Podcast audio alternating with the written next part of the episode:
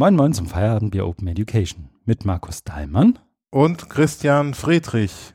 Guten Abend, Markus. Guten Abend. Herzlich willkommen in Lübeck. Dankeschön. Du bist heute zu Gast bei mir. Ja. Letztes Mal war ich ja bei dir in Hamburg, heute der Gegenbesuch in Lübeck. Genau, so ist, so ist es geschehen. Ähm, wir trinken ein Augustiner Helles, beziehungsweise zwei, wir teilen uns keins, jeder eins. Vielen Dank dafür. Und wir haben auch Feedback bekommen beim letzten Mal. Hast du das Feedback wahrgenommen? Natürlich. Natürlich. Ja, sehr gut. Wie kann es anders sein? Sehr gut, sehr gut, sehr gut. Hat Äh, mich auch gefreut. Mich auch. Ich finde es tatsächlich beeindruckend. Ähm, also Thomas, ich glaube, du, du weißt, dass du gemeint bist. Ähm, wer bei Twitter schauen möchte, ich verlinke den Tweet auch mal. Ähm, tatsächlich beeindruckend, dass Leute das hier nicht nur hören, sondern auch noch bis zum Ende hören. Und das wollen wir natürlich belohnen, indem am Ende ähm, Ostereier versteckt sind. Ab und zu mal. Und Thomas ist es aufgefallen. Sehr, sehr gut. Abgesehen davon haben wir aber, glaube ich, kein Feedback bekommen, oder? Äh, nicht bewusst. Also mir Mhm. wurde nichts zugetragen. Ich habe so immer was zugerufen bekommen hier und da, aber davon abgesehen ist mir eigentlich auch nichts passiert. Na dann, lass uns doch direkt weitermachen in unserer nächsten Kategorie, die da heißt, Was wir gemacht haben. Sehr gut, Bei dir steht wieder viel mehr als bei mir, also fang doch mal an. mache ich gerne. Ich habe gemacht, ich habe ein, na, im Prinzip so eine Art Webinar gegeben. An der Fernuni Hagen heißt das ja auch so. Ich habe ein Podcasting-Webinar gegeben und in diesem Podcasting-Webinar ging es letztendlich darum, dass ich mit Menschen, die in einem Podcasting-Workshop bei mir an der Fernuni waren, nochmal so eine Art Recap mache. Ähm, Der war ja letztes Jahr. Genau, der war letztes Jahr. Und das war jetzt so, so eine Art, ähm, wie sagt man dann auf Deutsch, Follow-up. Ja. Ähm, Nach Betreuung. eine, genau, eine Nachbetreuung, in der die Menschen, die in dem Workshop waren, letztendlich mir so in, innerhalb von einer Stunde, eineinhalb ein paar Fragen stellen konnten noch, wenn sie irgendwie beim Podcast machen in irgendein Problem gelaufen sind oder irgendwie eine, eine, eine Folgefrage hatten. Wie Dann haben viele sie waren die da da stellen von den Teilnehmenden des Workshops Ähm, im Webinar? so um die, ich würde sagen, drei Viertel. Oh, Hat mich auch überrascht. Und es waren noch ein paar Kolleginnen und Kollegen von ein, zwei anderen Unis da. Ähm, weil so ein Webinar ja dann doch irgendwie nochmal anders skaliert als ein Workshop, ähm, Mhm. wurde das dann wohl geöffnet und das war irgendwie auch und ganz die, charmant. die haben dann praktisch Podcast gemacht. Die haben, äh, die haben praktisch Podcast gemacht. Äh, bei einem zumindest weiß ich, dass da jetzt auch was dabei ist zu entstehen und das hoffentlich dann auch bald veröffentlicht wird. Ja. in der Lehre eingesetzt. Oder Ja, ich Forschung glaube, den oder- könnte man auch in der Lehre einsetzen. Das ist erstmal so eine Art Hobbyprojekt draus geworden, um zu probieren, was da so geht, sich irgendwie die Technik anzueignen und das alles zu machen und dann eben, ähm, ja, letztendlich damit dann auch einen Podcast zu machen. Genau. Ja. Ja, das habe ich gemacht. Dann, ich habe es versucht, hier in chronologischer Reihenfolge zu machen und ich glaube, das ist sie. Ich war eingeladen zu einem Workshop rund um Desinformation und wie man ihr begegnet und Nachrichtenkompetenz und Informationskompetenz mh, bei der Stiftung Neue Verantwortung. Das war eine relativ kleine Runde, es war so ein, so ein, so ein fast ein Ganztagsworkshop, ging irgendwie von, ich glaube, 11 bis 16 Uhr oder sowas. Ähm, und wir haben letztendlich äh, aus verschiedenen Perspektiven auf das Thema geguckt, um daraus im Anschluss dann ähm, auch was zu erarbeiten. Das müsste hoffentlich auch bald veröffentlicht sein. Ich weiß nicht, ehrlich gesagt nicht, ob die dazu schon veröffentlicht haben, ob ich da schon drüber reden darf. Aha. Also ich glaube, im, im Groben zusammengefasst ist es, dass die Stiftung Neue Verantwortung ein Projekt hat, das sich dem Thema Desinformation und ähm, digitale Öffentlichkeit widmet. Und in diesem Projekt soll es unter anderem darum gehen, in irgendeiner Art und Weise Informationskompetenzen zu beschreiben und ähm, zu prüfen. Und daran haben wir gearbeitet. Ja, und dann war ich noch an der Ostfalia in Wolfsburg. Das war ein Wolfenbüttel. Die gibt es in Wolfenbüttel, in Wolfsburg. Ähm, gibt noch einen Ort mit S, da war ich auch schon mal. Ich, guck, ich kann gleich kurz nachgucken. Ähm, aber diesmal war ich in Wolfsburg. Wolfsburg ist doch nur VW Hm, ja, du läufst da also. und, ja, und Stadion. Genau, das merkst du der Stadt ja auch durchaus an.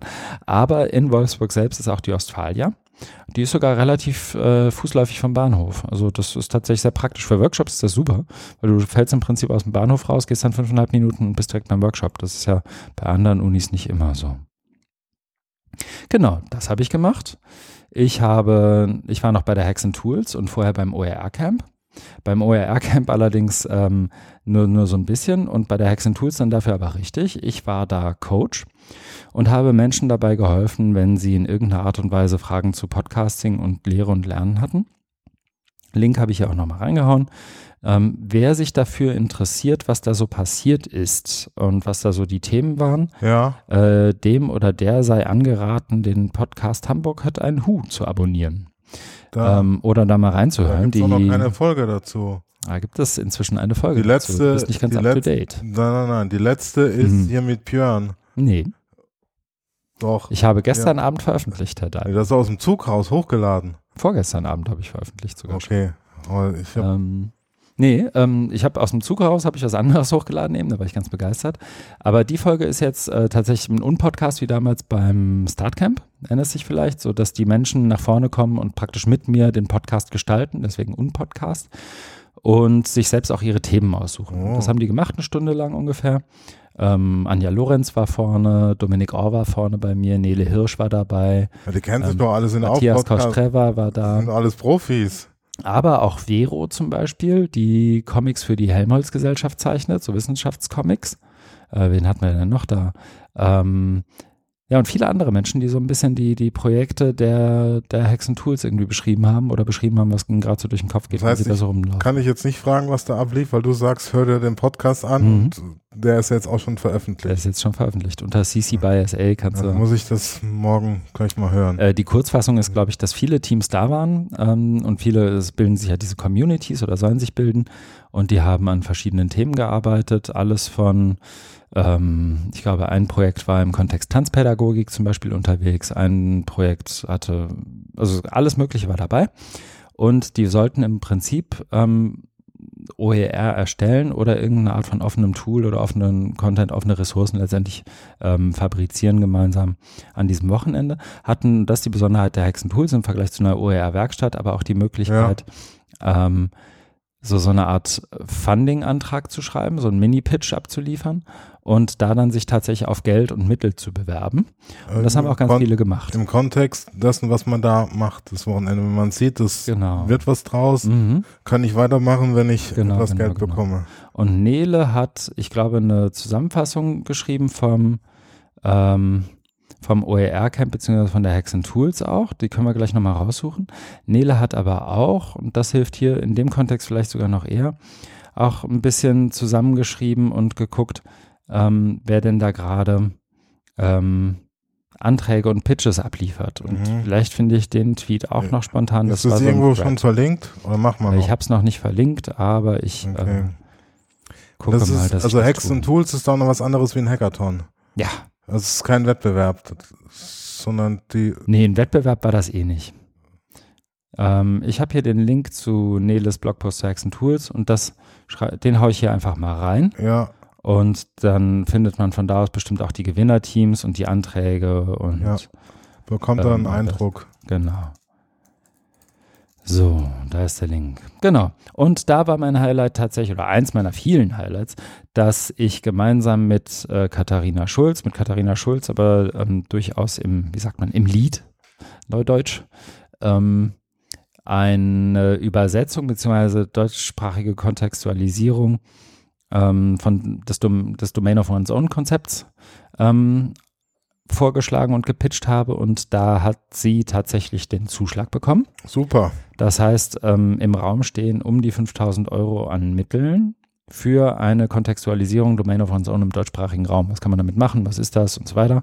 Und das wird gut. Da freue ich mich schon drauf. Solltest du zuhören, Katharina? Schöne Grüße. Ja, super, Katharina, ich freue mich auch. Äh, nur mal eine, eine, eine technische Nachfrage. Mhm. Also man hat da gepitcht für dieses Geld. Hm? Und es wurde dann vor Ort gleich entschieden oder wann hat sie da die Rückmeldung bekommen? Ja, ähm, das war äh, ganz hochschuluntypisch. Also das sehen die Hörerinnen und Hörer jetzt nicht. Ich halte den Daumen hoch oder Mhm. runter. Genau, wie Cäsar in besten Zeiten. Ähm, das war tatsächlich, da war eine Jury. Ähm, die, die Jury ist, glaube ich, auch irgendwo auf der Webseite von Hexen Tools zu finden. Und dann hat man seinen Pitch gemacht, also 90 Sekunden oder Mm, zwei Minuten. Zwei Minuten, glaube ich. Zwei Minuten? Oder fünf? Fünf. Ja. Fünf Minuten. ja. Fünf Minuten Pitch. Und dann hat sich die Jury zurückgezogen und Direkt dann, nach dem Pitch. direkt danach. Mhm. Dann durften die, glaube ich, offiziell noch keine Förderzusage aussprechen, sondern die Eine Empfehlung der Tendenz. Jury. Aha. Und die Empfehlung der Jury war aber so ein bisschen äh, Hacks and Tools Sprech für, ihr kriegt das schon, aber wir dürfen es noch nicht offiziell verkünden, so habe ich das zumindest verstanden, Ja. weil dann natürlich immer irgendwo noch ein Gremium oder so dazu Ja muss. klar, formelle Zustimmung äh, Genau, genau. liegt ja woanders. Aber das war sozusagen die, ähm, die, die Grundhaltung und Grundidee dabei. Und das war eigentlich auch. Wie viel haben da jetzt was gekriegt? Also wie viel haben gepitcht und wie viel haben davon was Ähm, gekriegt? ich glaube, So es gab um die grob. 20, 21 Pitches Ja, und es müssten so um die 10, also die Quote war super. Das ist ja fast die Hälfte. Mhm. Ich glaube, 10, um die, es steht auch auf der Website, ich kriege es nicht mehr. Ja. Äh, ich glaube, es gab drei oder ich glaube, es gab drei Förderstufen, 15 und 25.000 Euro oder Haben sie ja richtig 20.000 Geld Euro. rausgehauen. Ja, 150.000 Euro insgesamt. Und Wow. Ähm, ich glaube, es gab drei pro Kategorie. Jetzt könnte äh, der gewiefte oder die gewiefte Hörerin könnte jetzt nachrechnen, ob ich gerade Quatsch erzähle, indem einfach Zahlen addiert werden.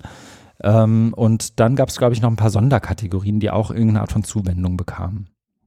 Ja, Und die Pitches wurden dann dort vor Ort erstellt. vor Es sind nicht Publikum. Leute Nein. gekommen und haben hier schon fertig ihre Slide Deck und dann Mm, gesagt, hier, so, das ich glaube ist. nicht, ich ja. glaube nicht. Also ich glaube schon, dass ein, zwei dabei waren, die so eine Idee hatten, was sie einreichen werden, auch vor dem Wochenende schon. Und ob die dann schon irgendwie was vorbereitet hatten, weiß ich nicht.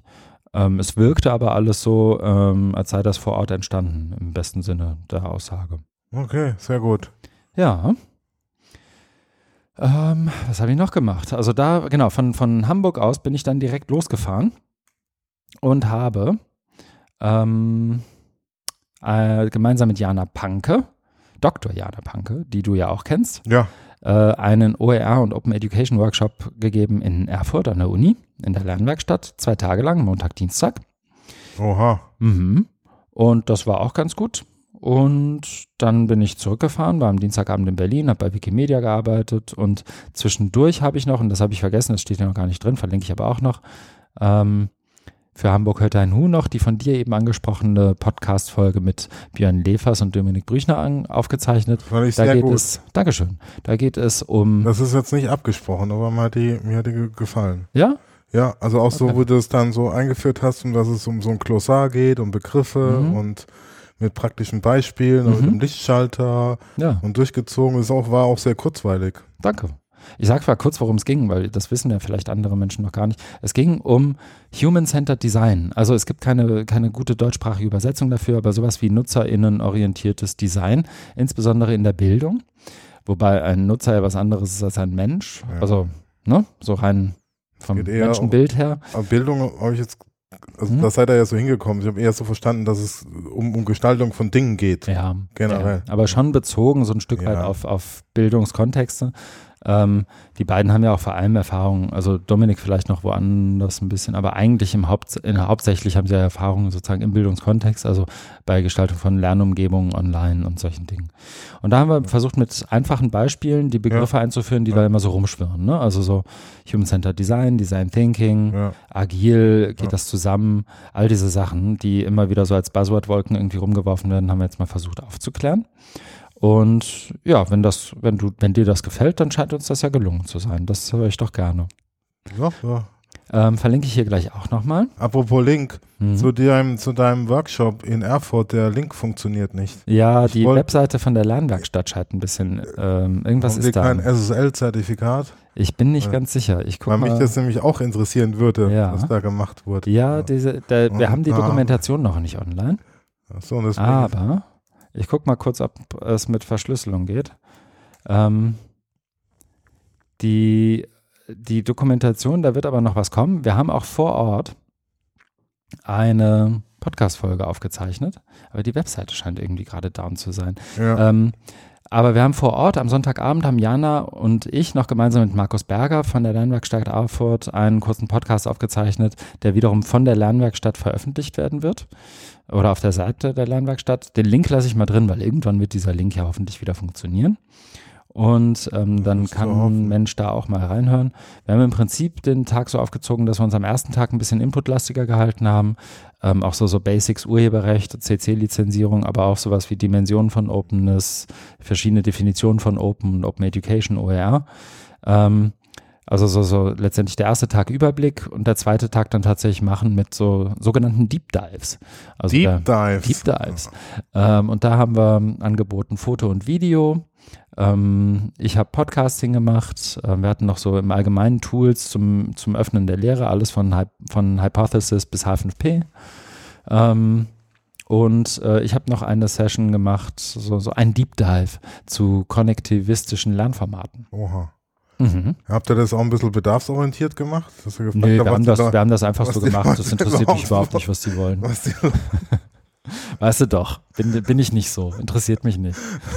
Nee, wir haben schon vor, also wir haben vorher in der Konzeption natürlich Markus einbezogen und überlegt, was, ähm, was könnte die Leute interessieren, was ist so deine Rückmeldung vor Ort.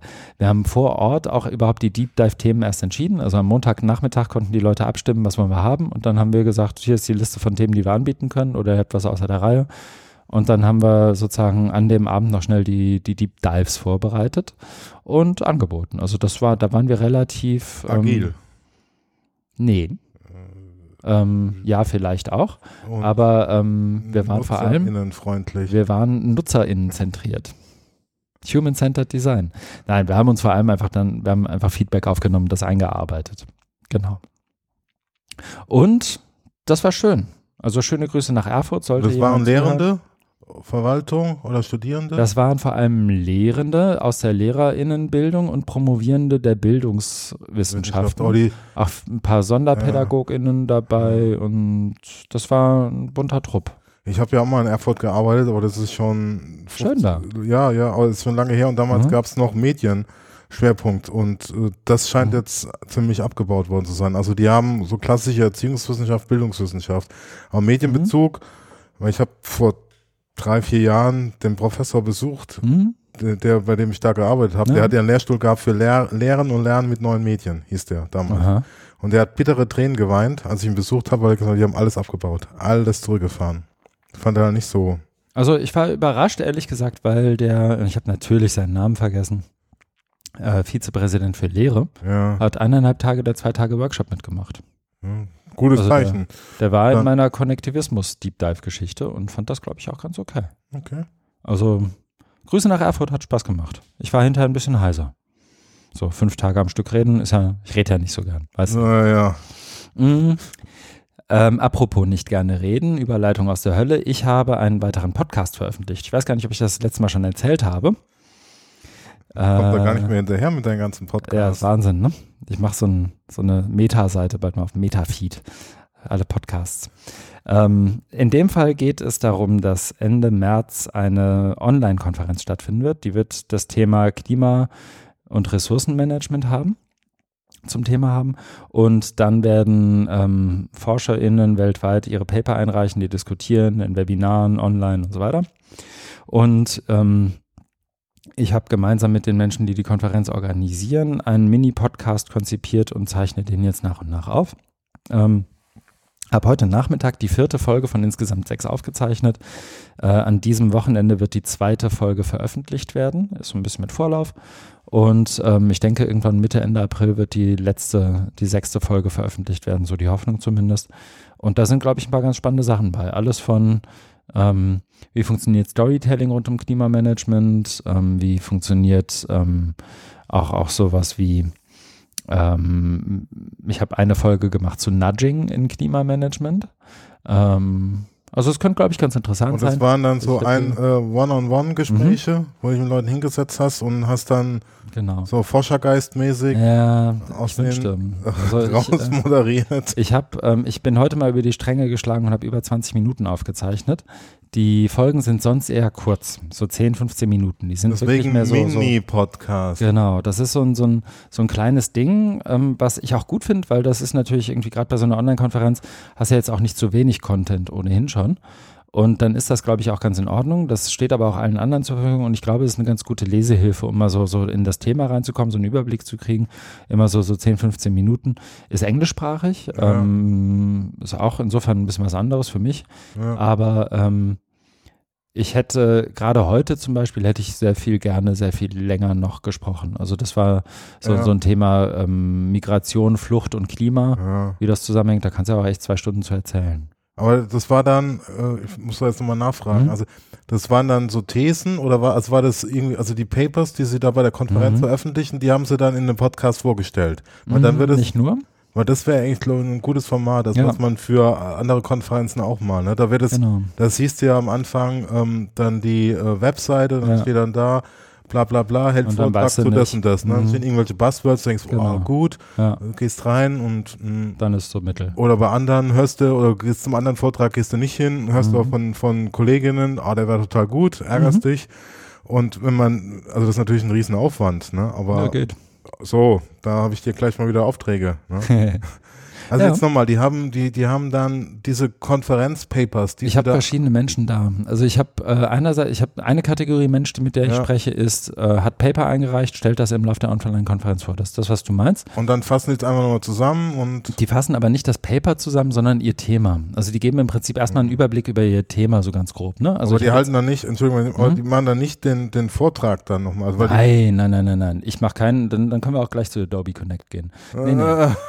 Nee, nee, nee. Ähm, die, ähm, also jetzt in dem konkreten Fall, das ist ein, ein ähm, das war ein Forscher, der, oder ist ein Forscher, der hat ein Paper eingereicht, in dem es um ein bestimmtes, bestimmten Mechanismus geht, in dem er ähm, ähm, so, so Behavioral Sciences, Ja. also ähm, Nudging letztendlich, ja, ja. angewendet hat ähm, oder untersucht hat in Bezug auf ähm, die Effektivität im Kontext ähm, Klimawandel bzw. Klima, Veränderung. Klimaveränderungsprojekte. Also so Projekte, die letztendlich in irgendeiner Art und Weise Klimawandel tackeln.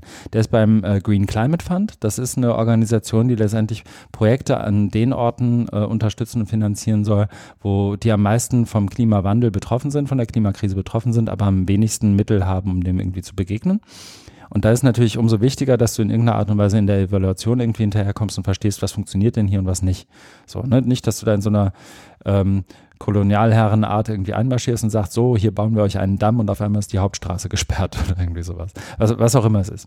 Und der hat wiederum identifiziert, und das ist also so anscheinend ein allgemeines Problem in dieser, in dieser Förderung, dass es sowas, äh, so, so ein sogenanntes Last Mile Gap gibt. Ähm, das ist im Prinzip so diese, so die letzte Meile, wie du es beim Paket ausliefern kennst, so, so die, du kannst vor Ort kommen und, und irgendeine Art von Projekt machen, aber wenn das Projekt zu Ende ist, dann ist es relativ selten, dass die Menschen vor Ort irgendeine Art von äh, Wandel auch in ihren Habits äh, gezeigt haben, was relativ häufig Mhm. aber essentiell ist dafür, dass sowas überhaupt zum Beispiel instand gehalten wird oder weiter genutzt wird, was auch immer die da gebaut haben. Oder was auch immer es ist. Um da gar nicht so- ranzukommen, ne? Also dass man deswegen Und- auch Behavioral Science. Genau, und da jetzt über- So, und äh, wie soll ich sagen, es gibt ja viel Bullshit zu Nudging und es gibt Ja. auch viel Kritik daran und das äh, kann ich auch nachvollziehen, so manipulatives Design von Dingen und so. Wir haben Ähm, Supermarkt, ne, die Süßigkeiten. Genau, aber du kannst ja auch Nudging, und das ist auch sein Beispiel, also es gibt ja auch eine gute Seite von Nudging. Also stell in die Mensa oder stell in dein Wohnzimmer an die Ecke, wo du immer bist, einen Obstkorb anstelle der Süßigkeiten und du wirst Ja. gesünder leben. Ähm, und diese Art von, von Nudging hat er, glaube ich, versucht irgendwie zu implementieren. Und dann haben wir aber im Allgemeinen über Nudging und dieses Problem gesprochen, so wie ich das gerade mache, und nicht direkt sein Paper, weil der Podcast ja im Prinzip erstmal so, ein, so eine Einstiegshilfe in diese Paper überhaupt erst sein soll. Ah, okay. Weil der Podcast wiederum richtet sich nicht nur an die Menschen, die da teilnehmen, Mhm. die ja teilweise auch aus komplett anderen Disziplinen kommen, Mhm. ähm, sondern eben auch an Menschen, die einfach nur ab und zu mal sich für das Thema interessieren möchten, so, so ein bisschen eine Einstiegshilfe, Kontext. Also all die Papers sind veröffentlicht. Ja. Und dann gibt es nochmal die Vorträge, aber ist ja alles irgendwie online, oder? oder das sind so online. das heißt, du Ähm, hast die Paper, den mhm. Podcast plus den Vortrag. Genau. Also Ich kann auch mal einen äh, Link zu der Konferenz reinpacken. ein Äh, das findet man unter rundes Format. Digital Learning for Sustainable Development.org oder abgekürzt dl4sd.org. Oha. Hau ich hier einfach mal mit dazu. Genau, da findest du die Online-Konferenz. Du musst dich registrieren, weil das im Prinzip wie so eine HUG-Kurs läuft, also wie, wie im Prinzip ein, ein Kurs, der in einem Moodle gehostet wird, oder nicht in einem Moodle, aber in einer Lernumgebung. Ähm, was einfach vor dem Hintergrund, dass da eben auch Foren entstehen sollen und so weiter, Ja. ganz clever ist. Ähm, du musst dich da einmal anmelden, wenn du noch keinen HU-Account hast. Aber dann kommst du da ran und an den Podcast kommst du ohnehin. Okay. Also nicht nur du, alle anderen sind auch herzlichst eingeladen. Ja, nutzt das Angebot. Mhm. Also, also es gab, nur abschließend, mhm. es gab verschiedene Formate, wie du diese Podcasts geführt Ach ja, stimmt, hast. Genau. Da waren wir ja stehen geblieben. gab noch andere Kategorien von Menschen sozusagen, die ich auch spreche. Ja. Ich habe einmal mit einem Prof gesprochen, der die Konferenz sozusagen mit organisiert. Ja, aus so der Perspektive. Ja, ja. Ich habe heute mit ähm, einem, ich glaube, es ist eine Partnerorganisation der Konferenz, das Giga-Institut in Hamburg, äh, mit einer Forscherin gesprochen, die eben diese ähm, Wechselwirkung Migration und Klima letztendlich untersucht und auch vor Ort Feldforschung macht und jetzt, ich glaube, übermorgen nach Beirut fliegt wieder und da vier Wochen äh, Forschung, Forschung macht. Und ich werde ganz am Ende nochmal mit den eigentlichen Konferenzorganisierenden so ein Retro machen.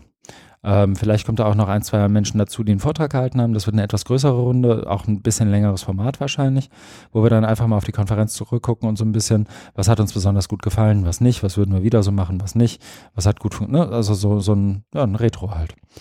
Ähm, und das eben in Podcast-Form, damit wir so ein bisschen irgendwie auch das Ganze nochmal abbinden. Der Podcast selber wird wahrscheinlich bestehen bleiben, ist in dem Fall aber so ein bisschen in, äh, wie sagt man, in Seasons, in, in, in Ach, was ist der deutsche Begriff für Season?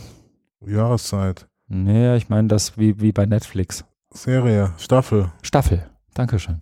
Im Prinzip wie in der Staffel gedacht. Ja. Ähm, also ja. jetzt, es kann gut Dann sein, dass ab April erstmal nichts ja. kommt, aber den Feed lassen wir offen. Ja. Und können zum Beispiel im Herbst, wenn wir wieder einen Anlass haben, nochmal vier, fünf, sechs Folgen äh, nehmen und bespielen ja. und werden das auch entsprechend anmoderieren. Ja, ein sehr, sehr tolles Format. Also das ist ein Zusammenhang mit, mit einer Konferenz, ne? mhm. also äh, sinnvoll, ne? also das ja. anzudocken und äh, da gucken, was da möglich ist. Und ich glaube, im Verhältnis zu, zu vielem anderen, was du bei einer Konferenz so machst, auch relativ gut abzugeben an jemanden wie mich, ne? ohne mhm. jetzt Werbung betreiben zu wollen. Aber das ist halt, hier ist ein Gesprächspartner, interview den, ähm, das ist dein Format, das haben wir vorher besprochen, da veröffentlichst du, und dann zieh mal los. So, und dann musst du das nur noch ein bisschen ordentlich bewerben und irgendwie zugänglich machen. Und dann hast du eigentlich schon ein ganz schönes Format, das auch ja. so alles begleitet irgendwie. Finde ich eigentlich ganz cool. Ja, ja, ja. Genau. Ein Ding, was ich noch gemacht habe, was hier aber noch nicht drin steht, weil es noch nicht zeigbar ist und wahrscheinlich auch nie zeigbar sein wird. Wie, noch ist, ein Podcast? Ähm, vielleicht auch, aber das wird dann sozusagen unternehmensintern sein. Ich habe jetzt noch so ein Führungskräfteentwicklungsprojekt, ähm, das ich begleite als Selbstständiger ähm, wo wir letztendlich eine kleine Webseite bauen, um Ressourcen und Austauschmöglichkeit für die Menschen, die daran teilnehmen, zu bieten und so ein bisschen überjährig auch irgendwie Impulse liefern zu können. Überjährig? Überjährig. Hyperjährig und überjährig. Übergärig. Übergärig weiß ich nicht. Nee, wahrscheinlich nicht. Eher untergärig. Okay. Ich so kenne. Ja, das ist das, was Christian alles so gemacht hat im Lauf der letzten vier Wochen. Stark, hast du ja beschäftigt. Ich war ein bisschen beschäftigt, ja. Und bei dir so? Ich habe jetzt nur zwei Sachen rein, mhm. weil die bei, besonders bei mir hängen geblieben sind. Das mhm. zu einem war ich Anfang Februar in Köln bei ähm, einer Stiftung. Also das mhm. war jetzt nicht die, also der Ausrichter war die Alfred Töpferstiftung aus Hamburg. Aber Davon zu Gast, gelesen, ja. aber zu Gast war man bei einer anderen Stiftung. Weil die Stiftung, das habe ich dort gelernt, sind mhm. alle gut untereinander vernetzt. Das heißt, ähm, davon ist auszugehen. Es, äh, aber um mal den Kontext herzuholen, es geht um eine Gründung einer neuen Organisationseinheit Innovation in der Lehre. Und die Töpfer Stiftung GGMBH, GGMBH hat dafür für die Ausrichtung und die Durchführung dieser Organisationseinheit den Zuschlag bekommen. Mhm. Bespielt es also, es gibt noch keinen Namen. Das war dann auch so eine Aufgabe während des Thinktanks, dass man Namen sich ausdenken sollte, wie das Ding heißen mhm. kann. Und die haben das ähm, also sehr partizipativ gestaltet. Also die fangen jetzt an mit der Arbeit. Das ist so eine Art Projektträger, ähm, Nachfolge von Qualitätspark Lehre. Der mhm. war ja von 2010 bis 19 oder 20 läuft jetzt aus und da war die Frage dann, wie geht's weiter? Und dann haben Bund und Länder sich jetzt geeinigt und eine Ausschreibung gemacht, Töpfer Stiftung eben den Zuschlag bekommen, können anfangen, haben aber bevor sie irgendwas machen, ähm, eine Webseite gemacht, die heißt bevor, bevor es, losgeht. losgeht. ja. ja, das habe ich gesehen. Und dann, äh, die wird jetzt auch nach und nach gefüllt, mhm. äh, gibt es eben diese regionalen Think Tanks oder Do Tanks. Also es wurde Think and Do Tanks. Es, oder Thinking Aloud Tanks. Ja. Also es wurde, man fand sich an einem Ort aus, es war äh, ein Mhm. Es waren so 30 Leute. Äh, mhm. Es waren äh, erfreulicherweise auch äh, einige Studierende dabei, sonst mhm. eben äh, aus verschiedenen Statusgruppen, Hochschule, Universität, Fachhochschule und hat ähm, gemeinsam drüber nachgedacht, also hat auch Arbeit gemacht für diese neue Organisationseinheit, was die, auf was sie achten sollten, was mhm. sie nicht machen sollen, wurde sehr gut moderiert von ähm, den beiden Moderatorinnen. Äh, es war eine sehr kurzweilige Veranstaltung. Ich habe dazu ähm, bei mir im Blog was geschrieben, dann ja. kam das Hochschulforum und mich gebeten, dann nochmal eine ausführlichere Version. Das habe ich dann auch gemacht. Da habe ich ein bisschen Hintergrund äh, reingeschrieben, mhm. weil mich das Thema eben auch in, äh, ein bisschen recherchiert, weil mich das Thema auch interessiert. Um, also den Kontext, du sagst, du sprichst ja auch gerne vom Kontextualisieren. Das habe ich jetzt hiermit auch gemacht. Und ähm, also da ging es, äh, um nochmal auf dieses konkrete Event einzugehen, da ging es um so Aspekte wie Förderstrukturen. Also wie soll mhm. das äh, aussehen, dass du dann möglichst schlankes, möglichst einfaches Format hast. Also wenn du eine Idee hast, so wie es du jetzt ja. beschrieben hast bei Hack and Tools, wird er gerne mal was machen, ja. Antrag einreichen. Da wurde auch gesagt, ähm, dass ähm, Projekte dürfen auch scheitern oder vorzeitiger Abbruch sollte möglich sein. Ja, dass du, wenn du merkst, das läuft doch nicht so, hast du es aber drei Jahre mhm. beantragt, dass man das irgendwie umbiegen kann oder was anderes machen kann oder vorzeitig den Stecker ziehen kann. Mhm. Ja. Okay. Ja. Genau, variable Laufzeiten. Äh, Frage war auch, ein großes Thema natürlich Innovation. Was ist das überhaupt? Das ist da so durch den Raum gewabert mhm. und durch die Köpfe. Und ähm, dann, da wurde auch in, also es war viel Kleingruppenarbeit, es waren ja 30 Leute, können nicht immer alle im Plenum diskutieren, sondern man hat ähm, es ganz gut moderiert, eben, also sehr gut moderiert und hat dann ähm, die Themen so geclustert, dass man sich da immer zu verschiedenen Themen einfinden konnte und waren dann zu manchmal zu zweit, manchmal zu fünft mhm. äh, und dann auch wieder im Plenum und hat dann so den Tag über daran gearbeitet. Ja. Okay. Ja, es gibt ähm, jetzt noch ähm, drei weitere, ähm, die werden auch nach und nach auf der Webseite äh, dann dokumentiert und dann ist es halt wie so oft, ähm, da ist auch ganz viel Material jetzt da und das muss dann aufbereitet werden und mhm. dann irgendwelchen Entscheidungsträgern, Trägerinnen zugespielt werden mhm. und mit ihrer Weisheit werden die dann da äh, irgendwas äh, draus, und auch den, draus den machen. Cäsar, so wie du eben. Ja, es gibt also es, bestimmte mhm. Dinge sind noch nicht besetzt, also ein wissenschaftlicher Beirat mhm. heißt glaube ich nicht, aber irgendwie so ein Funktionsgremium, das muss dann noch besetzt werden und gefunden werden. Aber das war eine sehr kollegiale Atmosphäre, die fand ich ähm, sehr, sehr angenehm. Mhm. Also, weil ich mich natürlich auch gefragt habe, warum gehe ich da hin? Ja. Also einmal wollte ich es natürlich kennenlernen, ne, wie die tickt, so die ja. Stiftung, aber auch mit Kolleginnen und Kollegen sich austauschen. Mhm. Das, das hat gut funktioniert, weil du dann auch bei Kaffeepausen dann so wird halt aus dem Nähkästchen geplaudert, da kriegt man einiges mit. Mhm. Das ist sehr angenehm. Und ja, äh, es ist auf jeden Fall gut, dass es sowas gibt. Also weil ähm, gab ja schon äh, lange jetzt dann Unsicherheit, wie geht es weiter nach Qualitätsbacklehre, also ja. der Stellenwert der Lehrer an Hochschulen, so das Stiefkind ne, gegenüber der Forschung, hat weniger Reputation mhm. und da jetzt auch so eine Verstetigung zu schaffen und ähm, die, die Gewichtung herzustellen, die Sichtbarkeit und die Wertschätzung, das, das ist schon, schon guter, guter, guter ja. Start gewesen. Ja. Wurde in irgendeiner Art und Weise adressiert, dass man sich da erst jetzt drüber Gedanken macht? Über was? Über eine Fortsetzung des Ganzen? Ja, am Anfang. Also die haben mhm. so diese eher komplexen bildungspolitischen Verfahren dargestellt. Mhm. Aber die haben es jetzt also nee, haben mir so aufgezeigt, was da jetzt lief und wie es dazu kam und dass sie jetzt mhm. anfangen und wie und dass sie eben, äh, um das überhaupt, also es wurde dann eher so verwaltungstechnisch, um das machen zu können, mussten sie diese GmbH gründen, also aus als mhm. Tochter von dieser Alfred Töpfer mhm, Stiftung, Stiftung um, um, um, um mhm. Stiftung, um zuwendungsfähig zu sein, um dieses Projektmanagement äh, mhm. Begleitung durchführen zu können. Also ist ja so ein, äh, die schleifen dann ja die Gelder durch, die sie dann von, von ja. Bund und Land kriegen und managen das dann.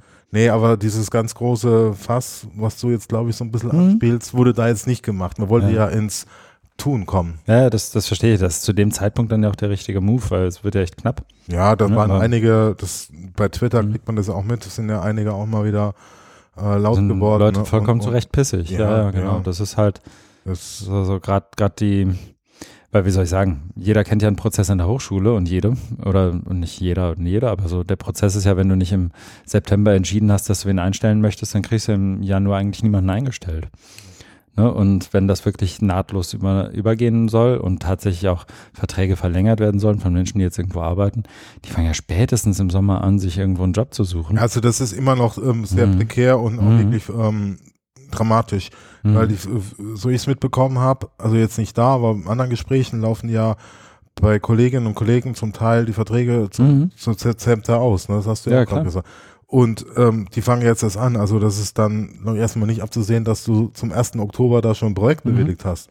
Also du müsstest ja einen Antrag schreiben, aber die sind ja noch nicht arbeitsfähig, Eben. sondern die sind ja noch in der Auswertung jetzt von diesen regionalen Thinktanks. Dann müssen die mal arbeitsfähig werden, dann müssen die Ausschreibung auf den Weg bringen, da musst du dich drauf bewerben, da muss mhm. es durchgehen, da muss es wieder bei dir bei der Verwaltung durchgehen. Eigentlich nämlich, ja. Also da bist du Januar, jetzt haben wir Februar, dann bist du im Januar, wenn du Glück hast. Genau, und dann sind Leute schon wieder aus der Stadt gezogen, wo sie eigentlich waren, weil sie woanders einen Job gefunden ne? Dann weil die die jetzt zum Sommer hin. So, so die Wanderschaft der, der Menschen, die irgendwie Mediendidaktik und so weiter können. Ja, Hochschuldidaktik, Mediendidaktik, mhm. genau, da werden einige dann äh, auf den Markt gespült. Mhm. Ja. Ja, okay. Aber es wurde, es wurde zumindest nicht adressiert, weil, weil man einfach, wie soll ich sagen, das verstehe ich dann ja auch, dass man da vor Ort irgendwie den, den Leuten von der Töpferstiftung kannst du ja wahrscheinlich am wenigsten einpinnen ja, für. Ja, ja. Aber ähm, glaub, die, also die, die, Grundidee ist einfach die, schon ganz schön bekackt. Die, ja, auf jeden Fall. Also die Töpferstiftung, die, die, denen ist das schon auch klar. Mhm. Und ich war, also das, die haben das natürlich nicht so offen dargestellt, aber die waren ja sehr transparent, sehr mhm. partizipativ. Ja. Jetzt nicht als Reaktion darauf, sondern weil die wohl einen guten Start, ne, und weil sie wissen, sie sind darauf angewiesen. Ne? Also ja, ist ja so dieses typische, du willst irgendwas Neues machen, innovativ, was machst du? Holst dir Leute ein, die sich damit aus oder die Lust mhm. drauf haben, ne? Du musst mhm. dich auch dafür auch bewerben. Und es gab ja also für diesen Teilnahme an diesem Think Tank, und da gab es ja. ja. viel mehr Bewerbungen, als die Leute dann genommen haben. Ja, irgendwie 300 oder irgendwas Leute, ne? Ja. Genau, 90 oder so waren es jetzt, mhm. glaube ich. Oder nee, ich glaube immer in Köln waren es 91 Bewerbungen und 30 haben sie genommen. Und ja. Okay. Ja. Also man will einfach sagen, es ist ein großer, ist ein großer Nachfrage, ein großer Redebedarf, ne? Und der wurde natürlich dann, das darauf hast du ja äh, abgespielt äh, oder angespielt, da wurde natürlich nicht eingelöst oder mhm. befriedigt, sondern da bist du ja dann gleich geframed worden durch die Moderation, so Leute, mach jetzt das, mach das, mach das. Was ja auch richtig ist, sonst ist bist du ja nicht produktiv ja, an diesem eben. Tag, also sonst ist das einfach nur um darum zu Aber noch eine letzte Bemerkung ja, zu dem Punkt. Äh, für mich war es sehr spannend, äh, Kommunikation.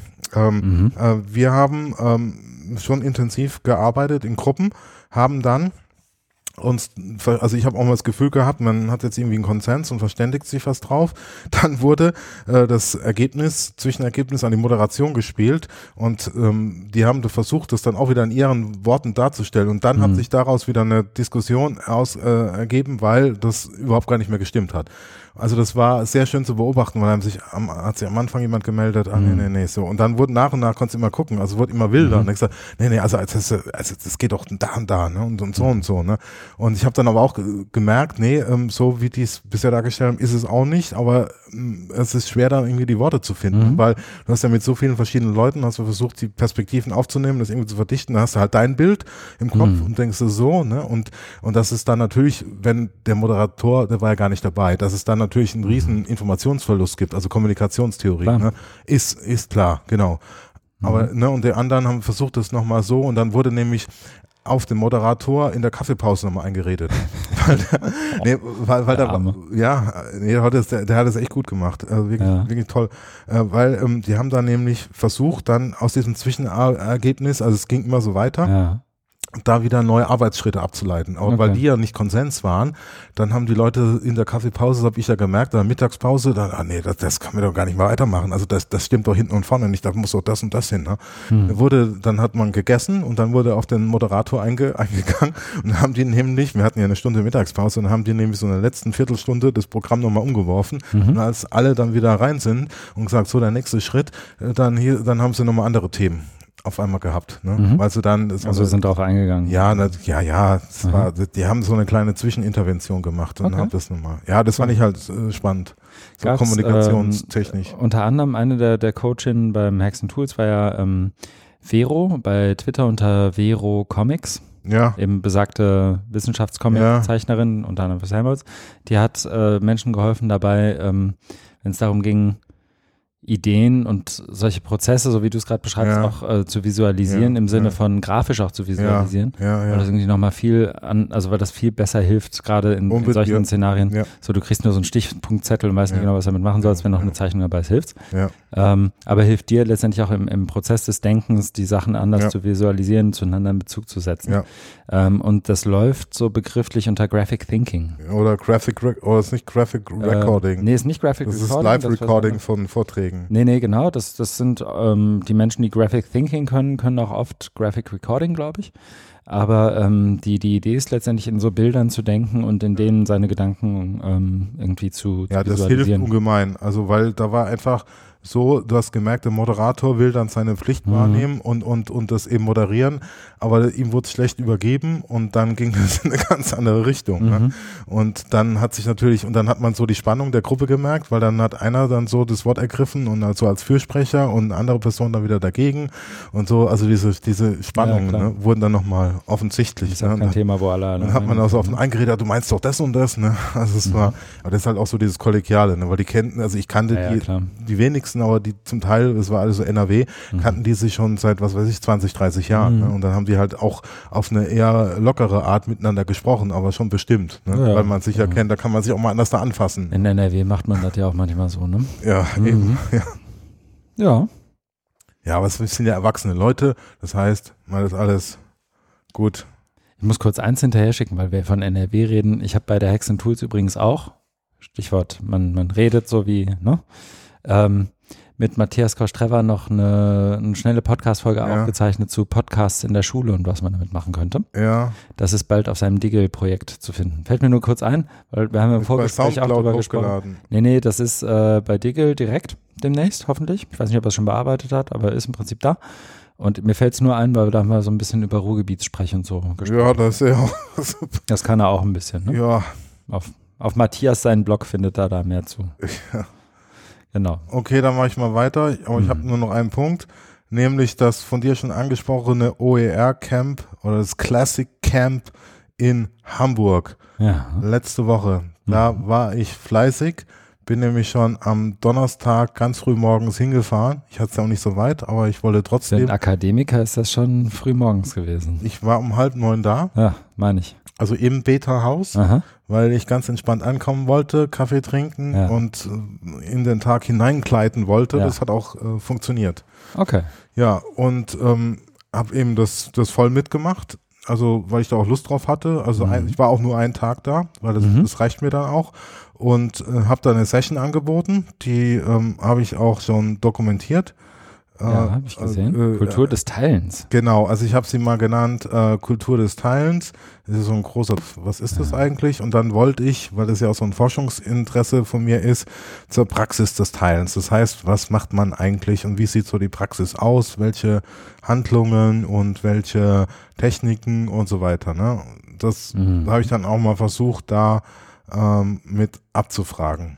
Und es war eine schöne Gruppe, das waren Mhm. bestimmt so 20, 25 Leute und ich habe mich da einfach hingestellt, habe das äh, radikal analog gemacht, äh, da, da moderiert. Radikal analog. Genau, ich habe nämlich, Gangster. ich habe das Flipchart vor irgend so ein super Mhm. Fernseh-Dingsgerät da gestellt Ja. ne? und habe den dann auch noch weggeschoben, damit die Leute besser sehen können. Ah, dass das, schulkonform wird, ne? Ja. Ja, und habe dann gesagt, äh, war auch immer äh, sehr hier, wie heißt User-Centered, User-centered. habe ich das gemacht, weil ich habe dann die Leute, die ganz vorne sagen, gesagt, bitte guckt, setzt euch so, dass ihr aufs Flipchart gucken könnt. Habe ich, Total, total user-centered. ah, hab ich, Mhm. hab ich am Anfang gemacht. Ne, damit die, ja. Nee, das hat echt Spaß gemacht. Ähm, äh, gab, gab war sehr flüssig, also es Mhm. ging, äh, ging, ging gut rum, äh, Mhm. dreiviertel Stunde und ja, paar, paar, also ich habe das ja hier versucht so ein bisschen zu dokumentieren, einfach Mhm. die Flipcharts abfotografiert und wer will, kann da, kann da ähm, nachlesen. Also es sind auch so Praxisbeispiele genannt worden, also wo wirklich geteilt wird. Da war auch Hochschule, Volkshochschule, Schule und so Mhm. weiter, ja, Spannungsverhältnisse, Spannungsfelder und so weiter. Okay. Ja, ja, ja. Live, Link zur Live-Dokumentation. Ach da, ja, okay. Super. Genau. Und sonst, also mein Eindruck war, also es, es war viele, viele Leute, die auch zum ersten Mal, glaube ich, da waren bei so einem Mhm. OER-Camp und hast und haben so Effekte, dass ähm, dann man das wieder erklären muss oder die, die Themen dann eben ja so gefühlt schon wieder wiederkommen. Ne? Mhm. Also so dieses ähm, Aufbruchstimmung ist ja da nicht mehr da, so in der OER-Community, man, weil die Förderung ist ja ausgelaufen, also von den Leuten, die vielleicht früher noch da waren, die auch Mhm. international bei Konferenzen waren, wie vor drei Jahren oder so oder vier Jahren, als diese Förderung noch lief, die ist weg. Äh, Mhm. Dafür kommen neue Leute, aber es, ja, es, was mir da so mal aufgefallen ist, ist, dass so nochmal nach vorne gehen äh, oder vielleicht dass es eine Radikalität fehlt, also dass man Forderungen auch mal bewusster stellt, weil es war ja dann parallel dazu auch freitags Fridays for Future und dann es ging halt mir so, das ist jetzt nur lautes Denken, ne? Ja, ja, aber wir macht man ja den Podcast, ne? Dafür gibst du dich ja auch gerne her sehr gern. für sowas, ne? Also das Klar, das kann man jetzt nicht OER mit Klimawandel irgendwie vergleichen, aber es geht ja schon um irgendwie Reform und äh, politische Wünsche und ähm, zu artikulieren irgendwie was durchzusetzen. Ne? Und, Ja. und na, also der Punkt, den ich eigentlich machen will, ist, man hat sich an dieses Peterhaus dann eingeschlossen, äh, in Hamburg im Mhm. Schanzenviertel, ne? Also, so sehr schön, aber man hat sich ja schon eingeschlossen, eigentlich betrifft es ja mehr Leute. Also warum geht man nicht raus? Ne? Also wir Mhm. sogar gedacht, warum macht man nicht mal eine Demo? Du, das ist, ähm, wenn ich kurz darf, Ja, ähm, in dem Live-Podcast am Abend, im Un-Podcast, kam Furby zu mir, die du, glaube ich, auch ja, kennst, ja, ne? ja, ja, klar. kenn und sagte, ich wundere mich total, dass heute bei der Klimademo kein einziges Teachers for Future Plakat war, weil es gibt ja Teachers for Future ja, in Deutschland. Ja, ja. Und sie hat sich äh, gewundert, dass niemand ähm, da irgendwie ein, so, so, so ein Banner irgendwie rumgetragen hat und so. Ähm, mit der Seitenbemerkung, die mir vielleicht an der Stelle erlaubt sei, dass sie ja auch keins getragen hat, obwohl sie Lehrerin ist. Ne? Also so, so sie, sie hat, glaube ich, sie, sie hat so, beschrieben, dass ja. sie schon mal zu der, bei einem Edu-Camp irgendwo eine Session dazu angeboten hat und sich gewundert hat, dass danach nichts passiert. Ähm, Mhm. Ich habe mir so im Nachhinein erst gedacht, und ich meine das wirklich so konstruktiv, wie ich es nur meinen kann, ähm, naja, wenn du so einen Banner machst, dann findest du bestimmt auch Menschen, die mit dir darum, damit rumlaufen. Ne? Also so, aber nächster Schritt war auch Banner machen, als sie dann, als, sie, als wir darüber gesprochen haben. Hat sie gesagt, dass sie das machen will. Okay. Ich glaube, mein, mein, weswegen ich es erzähle, ist, und da gab es schon immer wieder auch bei der Hexen Tools äh, Unterhaltung zu, wenn sozusagen von den Menschen, die auf die Klimademo gehen, ähm, nicht nur Klima, sondern sozusagen auch nur sowas wie Gesellschaftsgerechtigkeit adressiert wird, was ja der Fall ist. Ja, Ne? Also das, das ist ja, schwingt ja immer mit. Ja, äh, ja. Das, was du im Englischen so Social Justice nennen würdest. ja, Das gilt ja für, für Klima genauso wie für die Open-Themen. Ja. Zumindest in Teilen.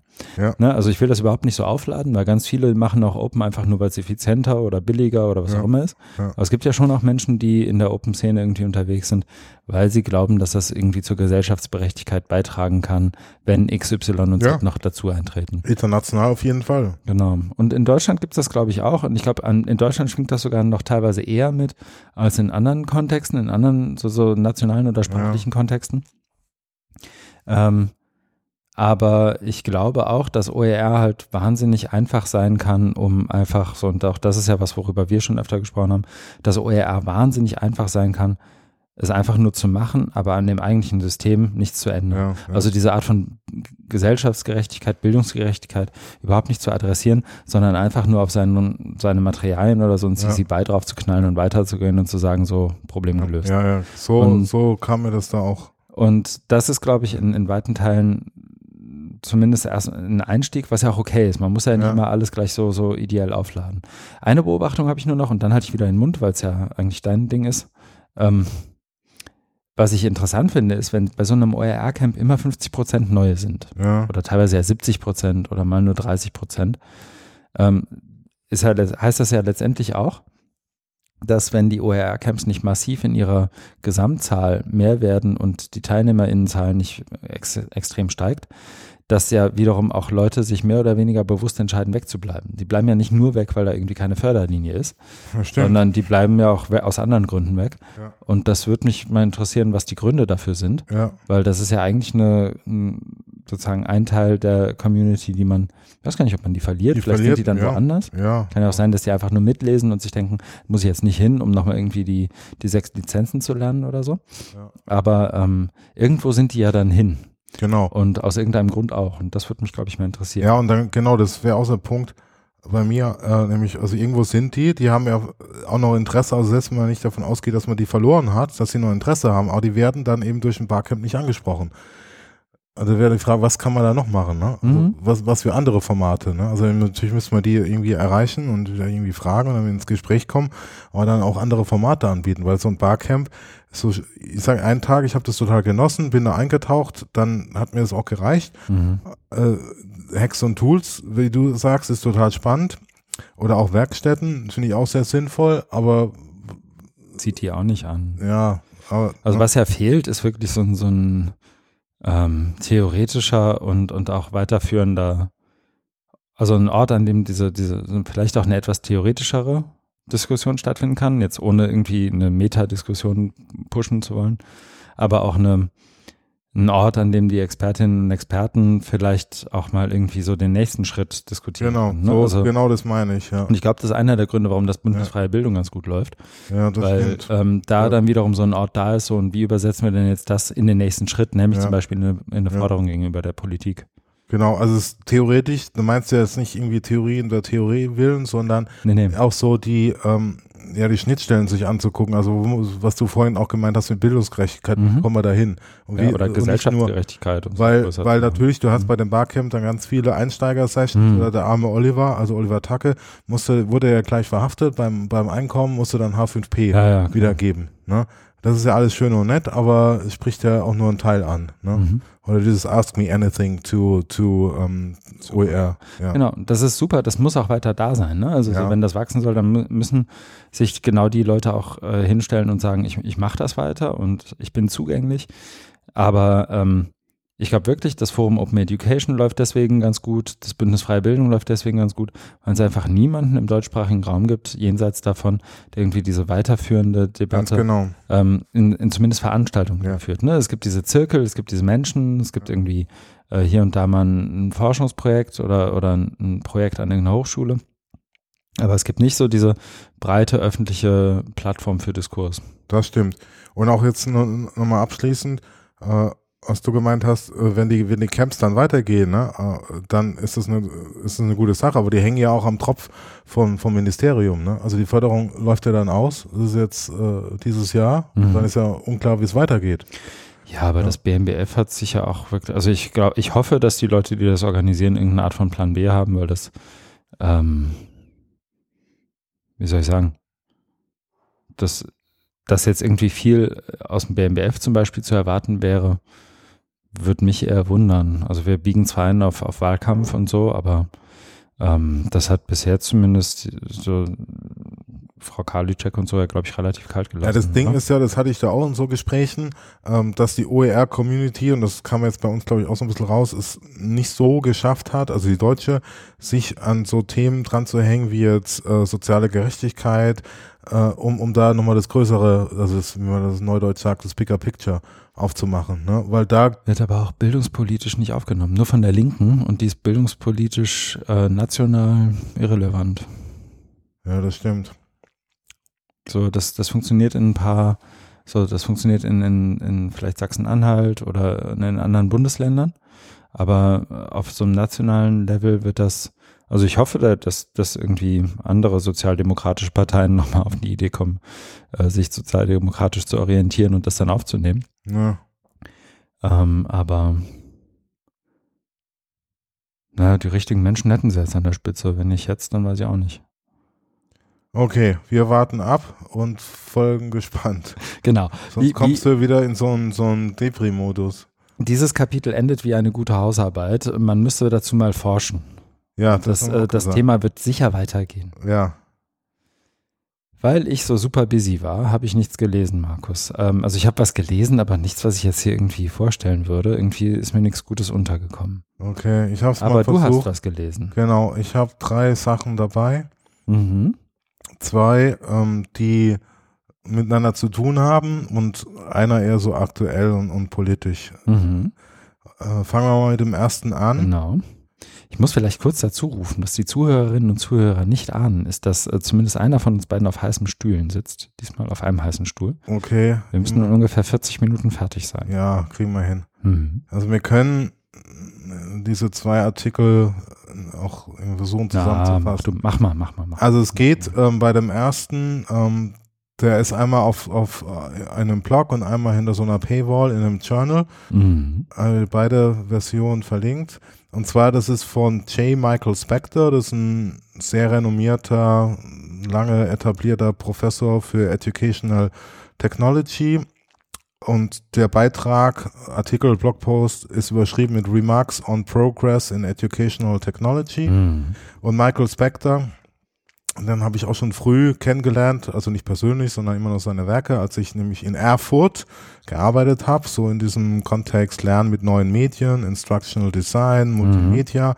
Da hat man immer gerne nach USA geblickt und Education Technology und so weiter. Und Michael Spector, der Name ist da immer wieder gefallen. Ne? Macht okay. so tolle Sachen mhm. und war halt so eine Größe, ne? Mhm. sehr etabliert. Mhm. Und der hat jetzt ähm, einen Beitrag geschrieben, in dem, ja, es ist also wenn man so das jetzt herleitet, wie ich es versuche, also dass er da einmal einer der führenden Köpfe war und es immer sehr gut vertreten hat und stilprägend äh, war für die für die Entwicklung von Education Technology, was es ja in Deutschland, also es gab in Deutschland ganz wenige Leute, die dazu was gemacht haben, unter anderem Erfurt mhm. damals, sonst nicht. In den USA sieht es ja anders da aus. In Deutschland kam das dann eher so mit ähm, E-Learning äh, in den 2000ern bis jetzt hin zur Digitalisierung. Also das mhm. ist sehr verkürzt. Also in dem besagten Artikel geht es eben darum, dass er ähm, sich mal die grundlegende Frage stellt, also er verweist erstmal auf einen älteren Artikel von 2000, wo er äh, sich die grundlegendere Frage stellt, how far have we not come? Also wie weit sind wir überhaupt nicht gekommen? Also es geht grundlegend darum. Okay.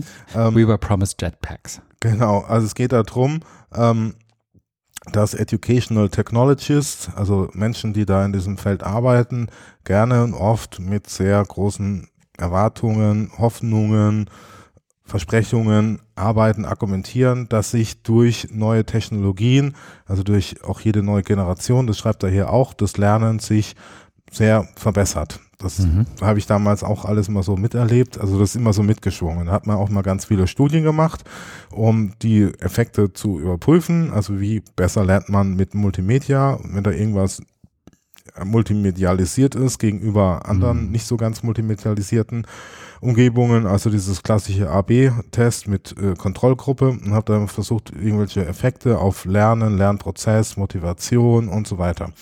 Aber die Befundlage ist immer, wie immer, es kommt immer das Gleiche raus, uneinheitlich. Also es gab nie den Nachweis, es ist wahrscheinlich auch nie, dadurch die Vielfalt von den ganzen Technologien schwer möglich, dass man sagt, mit der Technik lernst du immer besser. Mhm. Sondern, da hat man auch mal so gesagt, mantrahaft, nein, nein, nein, es geht nicht um die Technik, sondern um die Didaktik.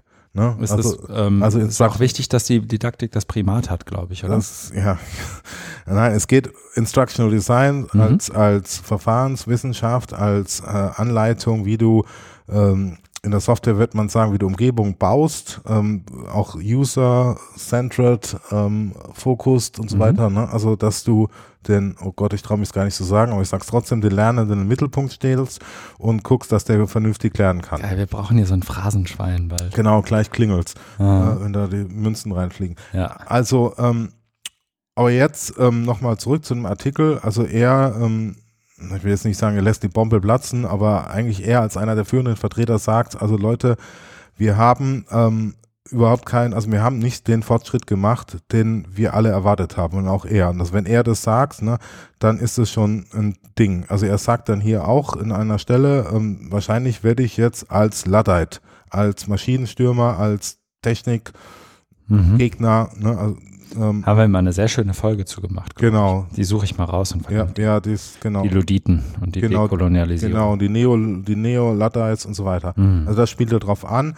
weil ähm, er sagt dann ähm, hier diesen einen Satz, ich zitiere jetzt wörtlich, mhm. uh, It is not clear to me that educational technologies have improved learning and instruction on a larger scale for any sustained period of time. Also auf Deutsch, das ganze Educational, äh, die ganzen Bildungstechnologien haben nicht äh, Lernen so verbessert ähm, in, in, in größeren Zusammenhängen, äh, im Ganzen gesehen, wie wir das ähm, gedacht haben. Und dann mhm. äh, macht er halt so einen Move jetzt hin und sagt, okay, wenn das mit der Technik nicht klappt, dann geht es wohl um was anderes, nämlich um Denken. Also es geht da drum mhm. oder um Bildung oder um Erziehung oder Pädagogik. Mhm. Ja, also da wird es irgendwie im, im weiteren Teil ähm, ja, wo ich denke, das ist alles, also er, er, er äh, auf Englisch würde man sagen, er borrowed, er, er borgt bei Dewey ähm, mit, mit How, äh, How mhm. We Think, also wo es ähm, darum geht, äh, grundlegendes pädagogisches Denken und oder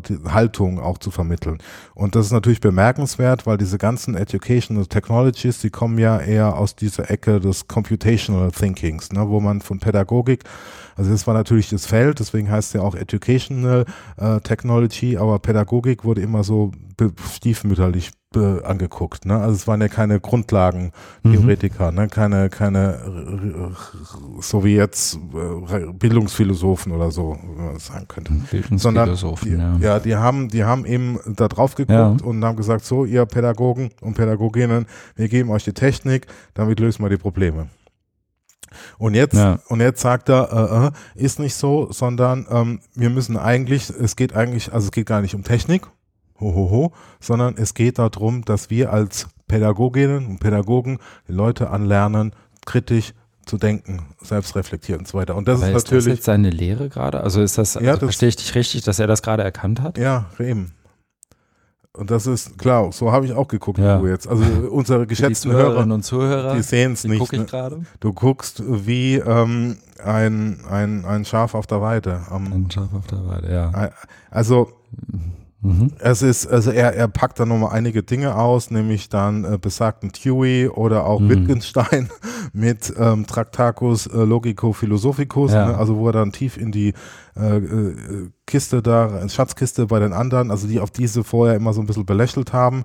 Und da sagt er auch, dass Dewey sich einfach nicht durchgesetzt hat, weil er das alles so zu Beginn des 20. Jahrhunderts dargelegt mit seiner Erziehungsphilosophie, hat sich aber nicht durchgesetzt. Dann kam ja ähm, Bildung Skinner, genau, so, du hast es genau, du hast es erkannt.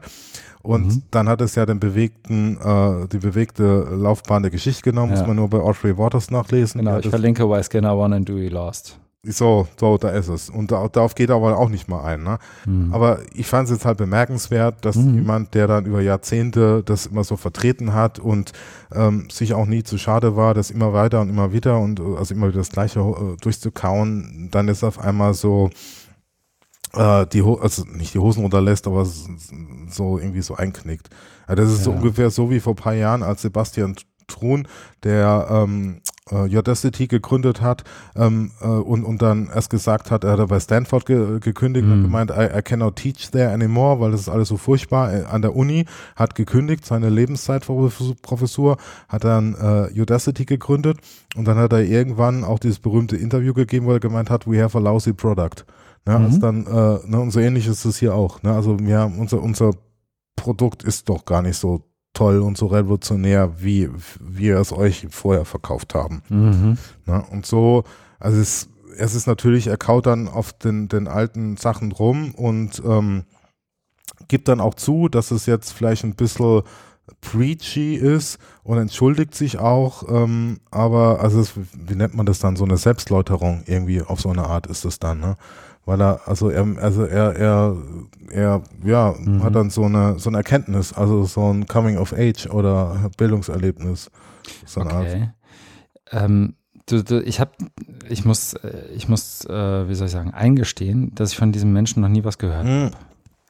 Macht nichts, ist ja, ist ja, ist ja, das ist das Ding auch, ne? Das ist ein kleiner Zirkel. Mhm. Ich bin da damals eingetaucht, weil ich äh, in Erfurt gearbeitet mhm. habe und da hatten wir diese Sachen drauf und runter rezipiert. Ne? Mhm. Also Instructional Design, Educational Klar. Technology, ja. ne?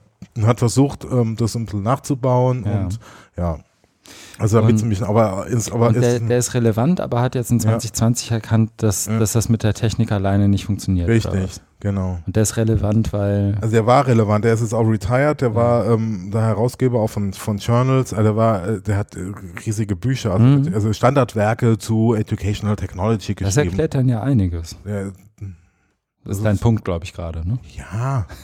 ich muss es noch einmal ja, in, in, er war Diskurs, in übersetzen. Er war, er war diskursprägend, ja. hat Standardwerke, hat also das äh, Disziplinentwicklung mhm. äh, betrieben für Educational Technology. Ne? Genau.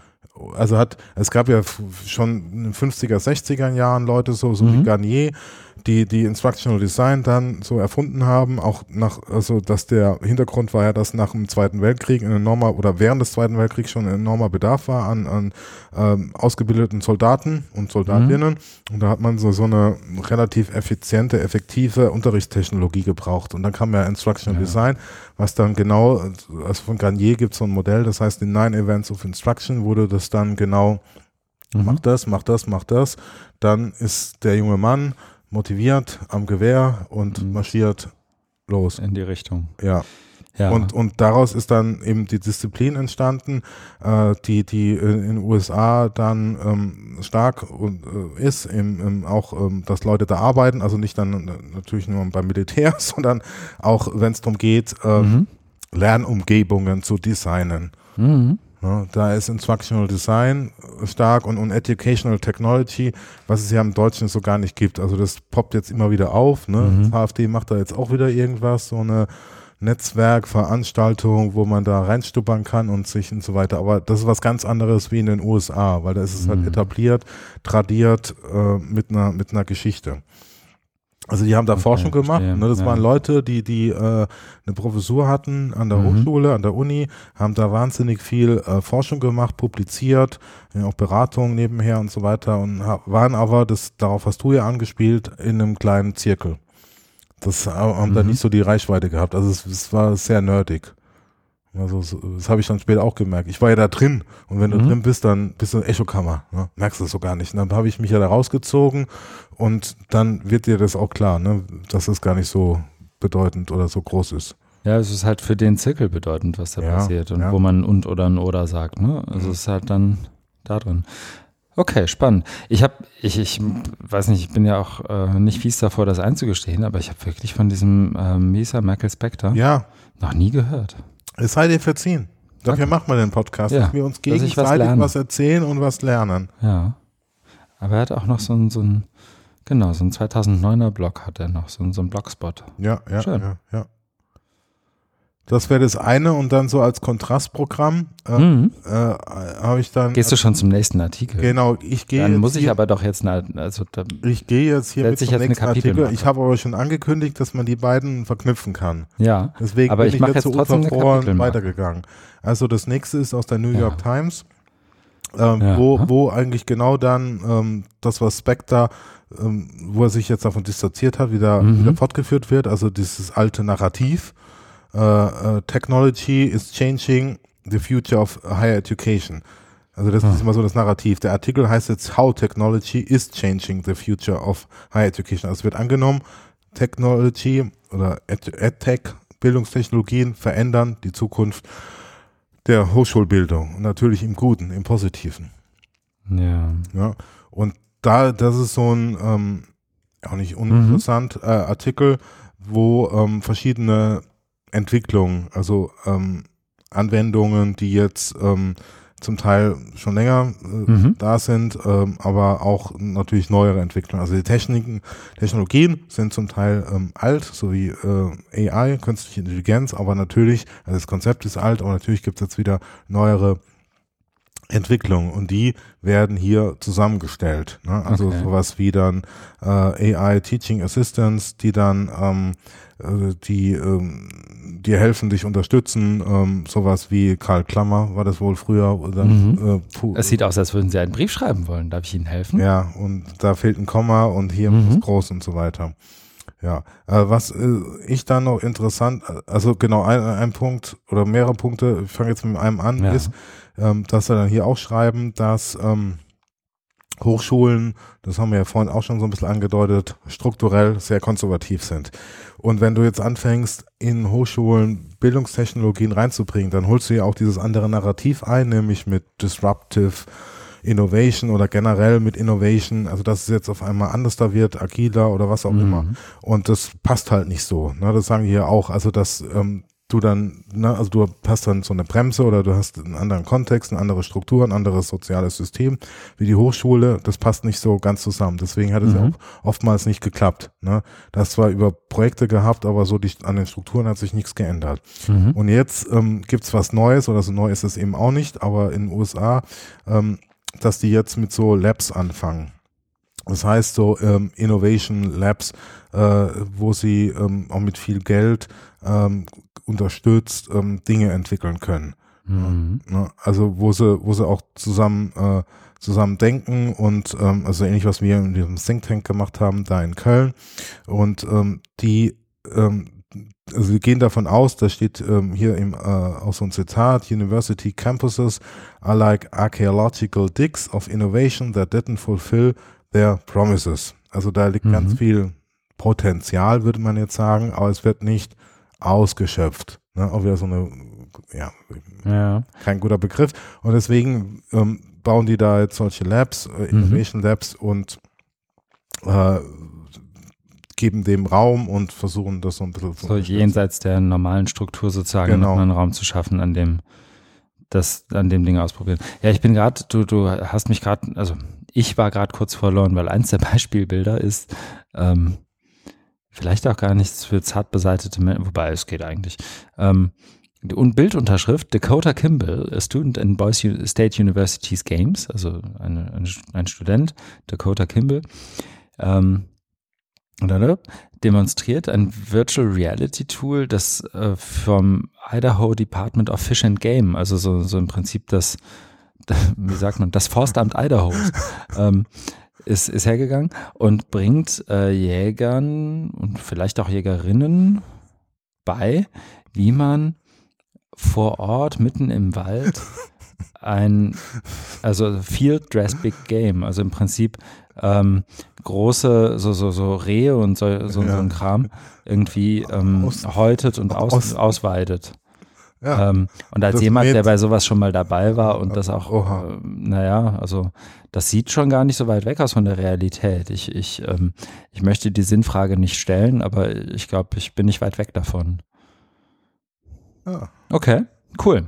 Da bin ich jetzt gar nicht so drauf eingegangen. ja, ich, wenn man da so durchscrollt, bleibt man da dran hängen. Also ja. so der Text ist weniger. Weil die Menschen auch auf dem Bild wirklich so dem Klischee des, des äh, US-Jägers entsprechen. So. Ja. Also so, Kann als jemand, der ein paar von denen auch kennt und ja. kennengelernt, kennenlernen durfte. Ja. So sehen die aus. Ja. Mhm.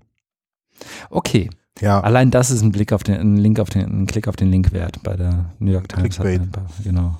Äh, dann ähm, gibt es so Themen, die jetzt in Deutschland nicht so relevant sind, also wieder mhm. so Finanzierung, Kosten, ähm, dass wir dann jetzt ähnlich wie bei Netflix so ein Subscription, Subskriptionsmodell, wo du dann irgendwie monatlich oder so zahlst oder halbjährlich, um, mhm. um, um das affordable, also ähm, erschwinglicher zu machen.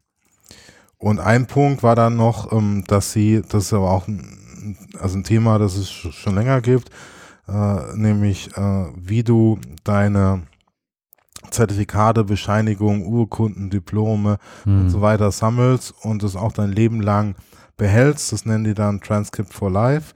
Um Kriegen die das ohne Blockchain hin? Ist ja nicht einfach. Das Blockchain ist dafür unerlässlich. Nein, die nennen das, ähm, da gibt es so einen Fachausdruck ähm, für das Konzept, mhm. nicht die Technologie. Das heißt dann Interoperable Learning Record. ILR. Aha. Und prove that even in the future higher education will be rife with acronyms and jargon. Ja, ohne die geht's natürlich nicht. Also ohne irgendwelche fancy Akronyme mhm. geht's nach wie vor nicht. Und die Idee dahinter ist, dass das sowohl für dich als auch für Future ähm, äh, Arbeitgeber mhm. ähm, so ähm, transparent, verständlich ist, dass eben nicht nur da steht Biology 301 oder ja. Business 102, ne, diese Standardkurse, sondern äh, Christian, äh, Podcasting, Konzeption und so weiter. Also deine ganzen vielfältigen Kompetenzen sind dann so klar, dass du, okay, der Mann, der hat Ahnung von Podcast, den buchen wir jetzt mal. Und wenn du dann auch weißt, was deine Kompetenzen sind, kannst du nämlich auch viel gezielter nach ähm, Arbeitgebern oder Aufträgen suchen. Wenn Deswegen du weißt, brauchst du ja das, das, das ne? Netflix für, für Bildung. Und dann kannst du und um da Vorschlagssysteme auch zu entwickeln. Also wie da jetzt die Blockchain ins Spiel kommt, ist mir jetzt zwar nicht so ganz klar, aber ich habe die noch reingerufen, weil da Dinge gespeichert werden und das ist ja, Ja. auch auch 2020 ähm, Ja. gibt es ja immer noch Leute, die das pushen. aber ähm, Mhm. Äh, also ich habe jetzt da heute auch nochmal nach weitergeguckt, also da, da gibt's eben Leute, die sich da Gedanken machen zu diesem ELR, zu diesem Interoperable, Interoperable Learning Record, weil es wird ja so viele ähm, Credentials geben, unique, also das ist dann auch kaum mehr unterscheidbar, was du da wirklich gemacht hast. Ne? Was ich aber cool finde daran, also ich habe ja jetzt wirklich nicht reingelesen, aber der, vom, vom, rein vom Namen her, es ist ja, erfüllt ja zumindest mal dem Namen nach, zumindest eine Grunddimension, die immer alle fordern in den letzten Jahren, nämlich Interoperabilität. Ja. Also, dass nicht jeder irgendwo ein Repository oder irgendwas aufbaut, eine Datenbank aufbaut und dann, dann kann die halt ein CSV exportieren und jemand anders, äh, ne? also so, dass da irgendwie Schnittstellen entstehen. Wenn das hier tatsächlich so sein sollte, wäre das ja schon mal cool. Ja, aber da steht, also das ist erstmal nur die Idee, ne? die Mhm. Umsetzung, da Ach so. so weit, so weit bin ich jetzt auch nicht gekommen. Okay. Na gut. Gut, das war also, wer sich nochmal mit AdTech, also wer den Glauben an AdTech nicht verloren hat, kann da gerne nochmal reingucken in das Qualitätsmedium New York Times und da sich informieren. Schön ausmachen. Oder- Oder wie Michael Spector, ich weiß gar nicht, was der das macht, ob der jetzt nur noch Wittgenstein und Huey liest oder Schafe züchtet. Der, der ist ja jetzt meine, der ist ja retired. jetzt auf eine ne? vollkommen neue Sache gestoßen. Der muss ja jetzt erstmal, der muss jetzt erstmal lesen. Da hast du was zu tun. Ne? Ja.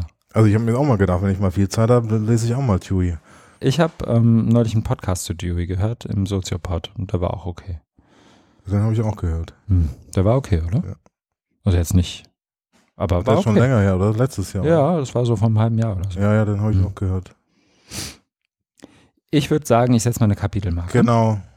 um welchen Artikel weiter zu besprechen. Und jetzt den letzten, der ist von Dirk von Gehlen, das ist ein bekannter Mhm. Journalist, Ja. schreibt Auch Soziologe, oder? Soziologe für Ist die, Soziologe? äh, das kann gut sein. Ähm, er ähm, schreibt aber auch für, auch für die Süddeutsche Zeitung, hat auch einen eigenen Blog, hat auch schon viele Bücher geschrieben. Ja. ähm, Lob der Kopie, äh, Lob, Lob der Kopie, Mashup und hier hat er jetzt ähm, sich auf seinem Blog digitale Notizen Mhm. ge äh, geäußert zu ähm, einem Thema, politischem Thema, was uns in den letzten Tagen, Wochen, Monaten, Jahren immer wieder beschäftigt hat.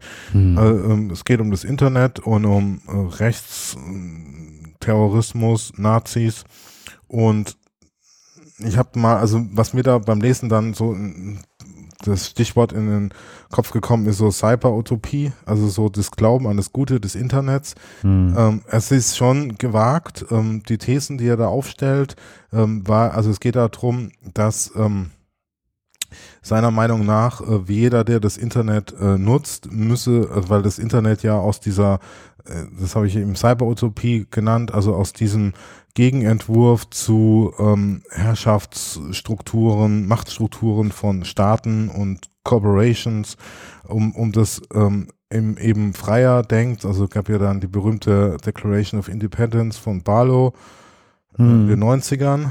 ja. Wie äh, war das? 34, ich weiß gar nicht, wann das Beim World vier- Economic Forum war das Genau, doch, genau. Da, wo er sich Ja. hingestellt hat. Wie, und hat, und hat auch gesagt, ähm, das, Internet ist unser? Ort, also der Cyberspace Mhm. ist unser Ort, ihr ähm, Staaten, Regierungschefs, Mhm. Corporates, ähm, Unternehmen, bleibt da weg. Ne? Ja. Ist ja natürlich genau nicht so passiert.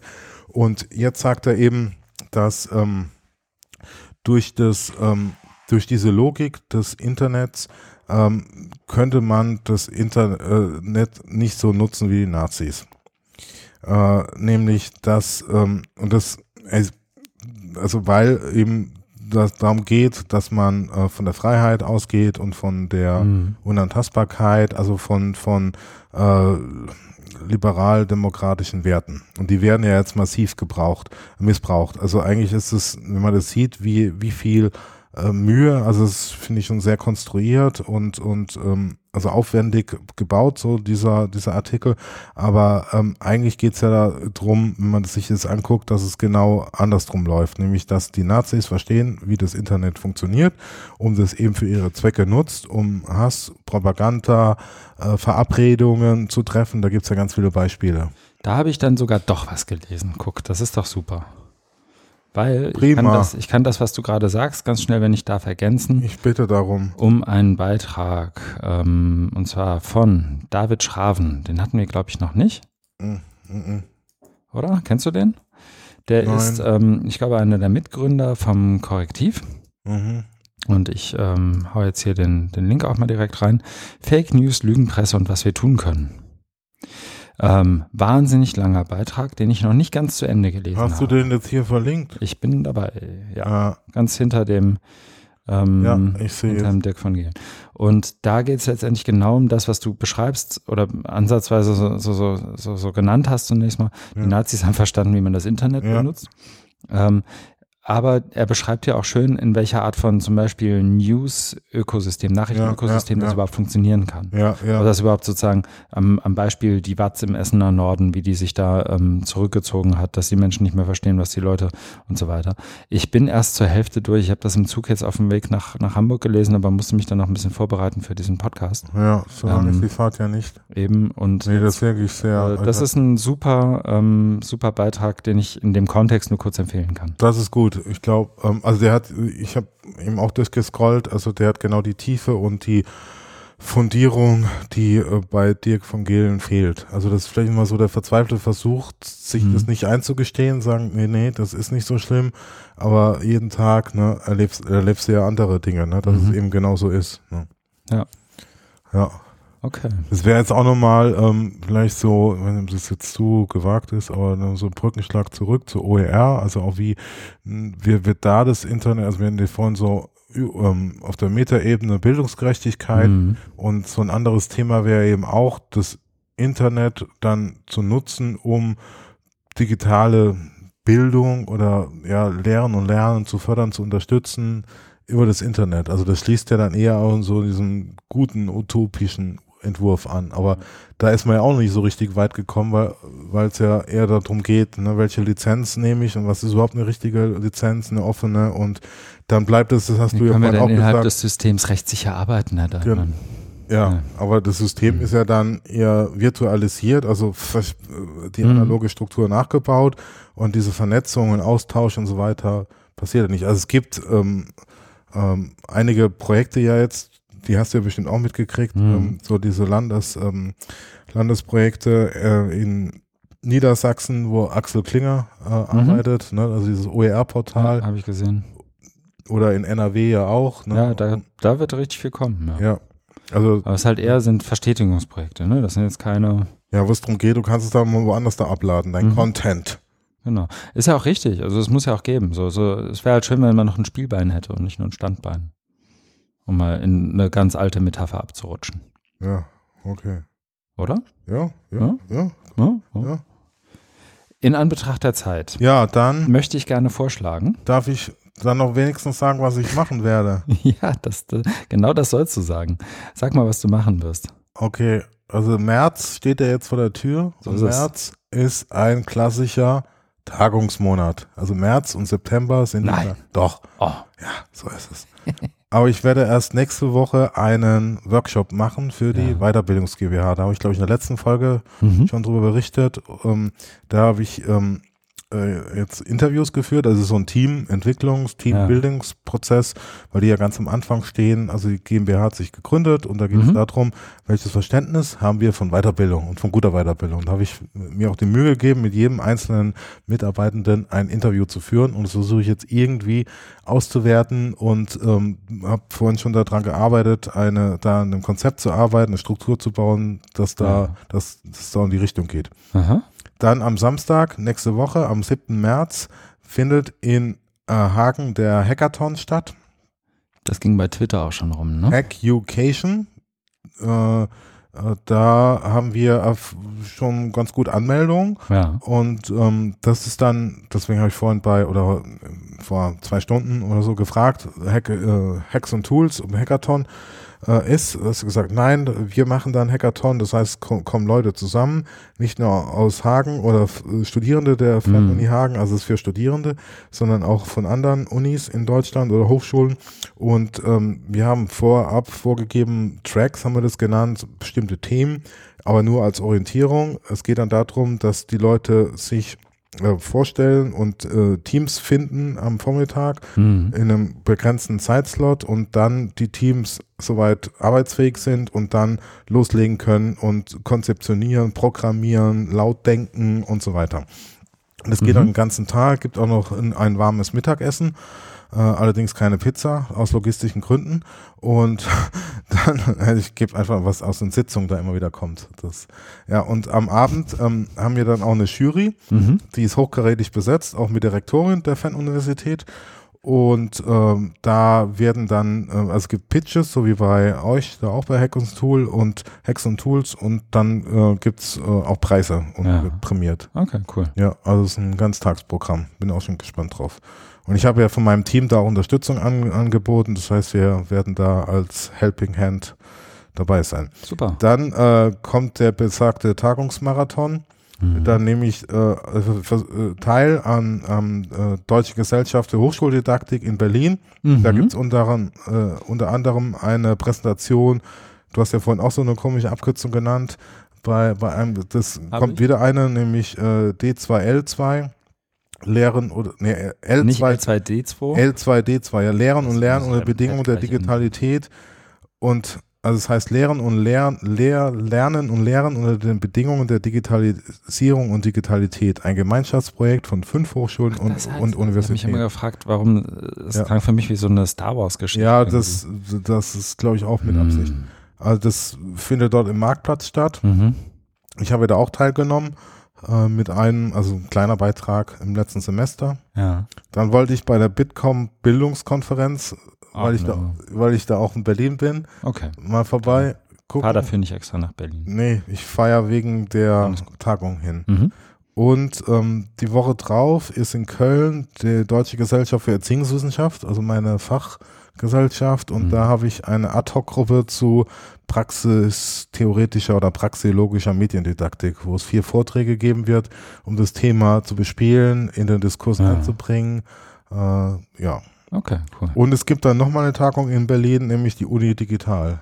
Super. Die ist an der FU. Also Tagungsmarathon. Ich Tagung. werde berichten. Stark. Ja. So ein bisschen ist bei mir auch. Ich mache mal ganz schnell, weil äh, mir läuft, ich muss gleich noch den Zug nach Berlin kriegen.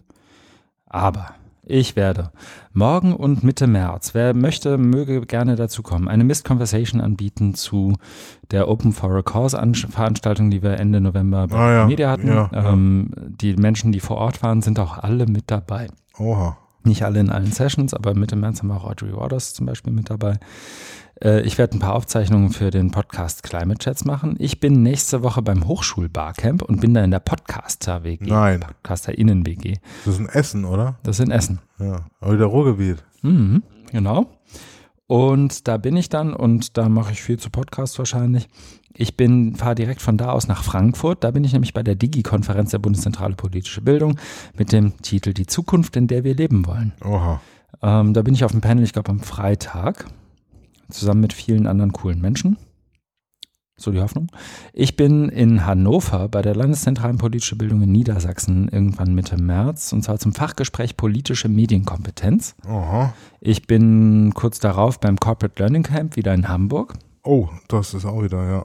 Und ich werde einen Podcasting-Workshop äh, zu Podcasts in der Lehre an der HW Hamburg anbieten. Mhm. Ich habe eine Hamburg hört ein Hu-Aufzeichnung beim Afterwork am 26. März. Das heißt, Menschen, die im Hamburger Großraum sind oder auch andere, dürfen gerne dazu kommen. Am 26. März abends auf dem Campus der HW wird eine Live-Podcast-Aufzeichnung stattfinden.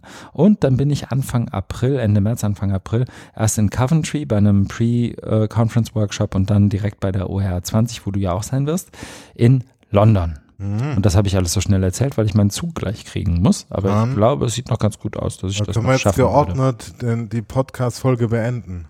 Das, so ist es. Wir Oder sollen wir jetzt noch Hektik beenden? reinspielen? Nein, wir sollten. Türe knallen und ähm, Stühle diese, umfallen und Bierflaschen diese, und kippen. Diese, dieser Song, wo so dieses, dieses Schreibmaschinengeräusch. Ja, von Pink Floyd. Äh, ist das Pink Floyd? Nein. Ja, Money. Oder?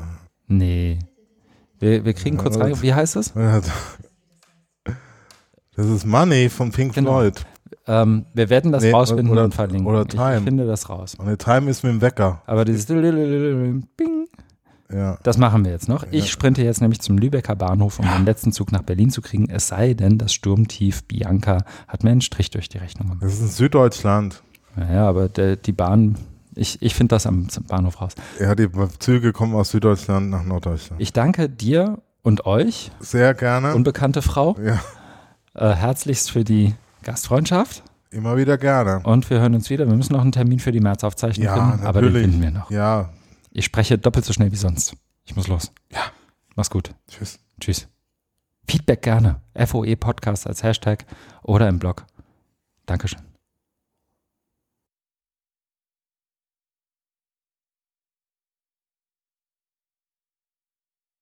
Du bist nicht, du, du hast die Bodenhaftung verloren, Markus. Du bist nicht mehr in, Aber dafür habe ich ja dich.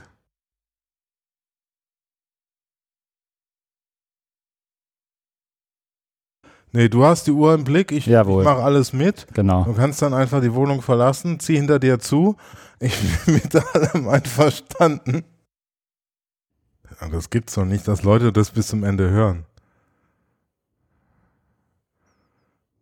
Das ist doch so wie bei irgendwelchen Schallplatten früher, da haben sie doch auch irgendwie bei Mhm. Pink Floyd Hidden oder Tracks. so. Nee, da haben sie ganz zum Schluss irgendwie so zehn Minuten und dann haben sie am Mhm. Schluss auch noch was und das haben dann nur die Freaks gehört. Ja. Irgendwie so Hidden kryp Tracks. äh, kryptische Zeichen und kryptische Botschaften. Ja, Okay, Ja. das wird mir jetzt ein bisschen zu spooky. es ist auch spooky. Lass uns Das anfangen. wird aber jetzt nicht zur Regel. Hm, Ich mache das immer, wenn was Gutes dabei ist. Diesmal haben wir auch schon was Gutes dabei wieder. Wie, du hast aber noch nichts aufgenommen Doch jetzt. klar. Aber das habe ich nicht autorisiert. Na, du kriegst ja offensichtlich nicht mal mit, wenn ich das einfach so mache. Brauche ich keine Autorisierung für.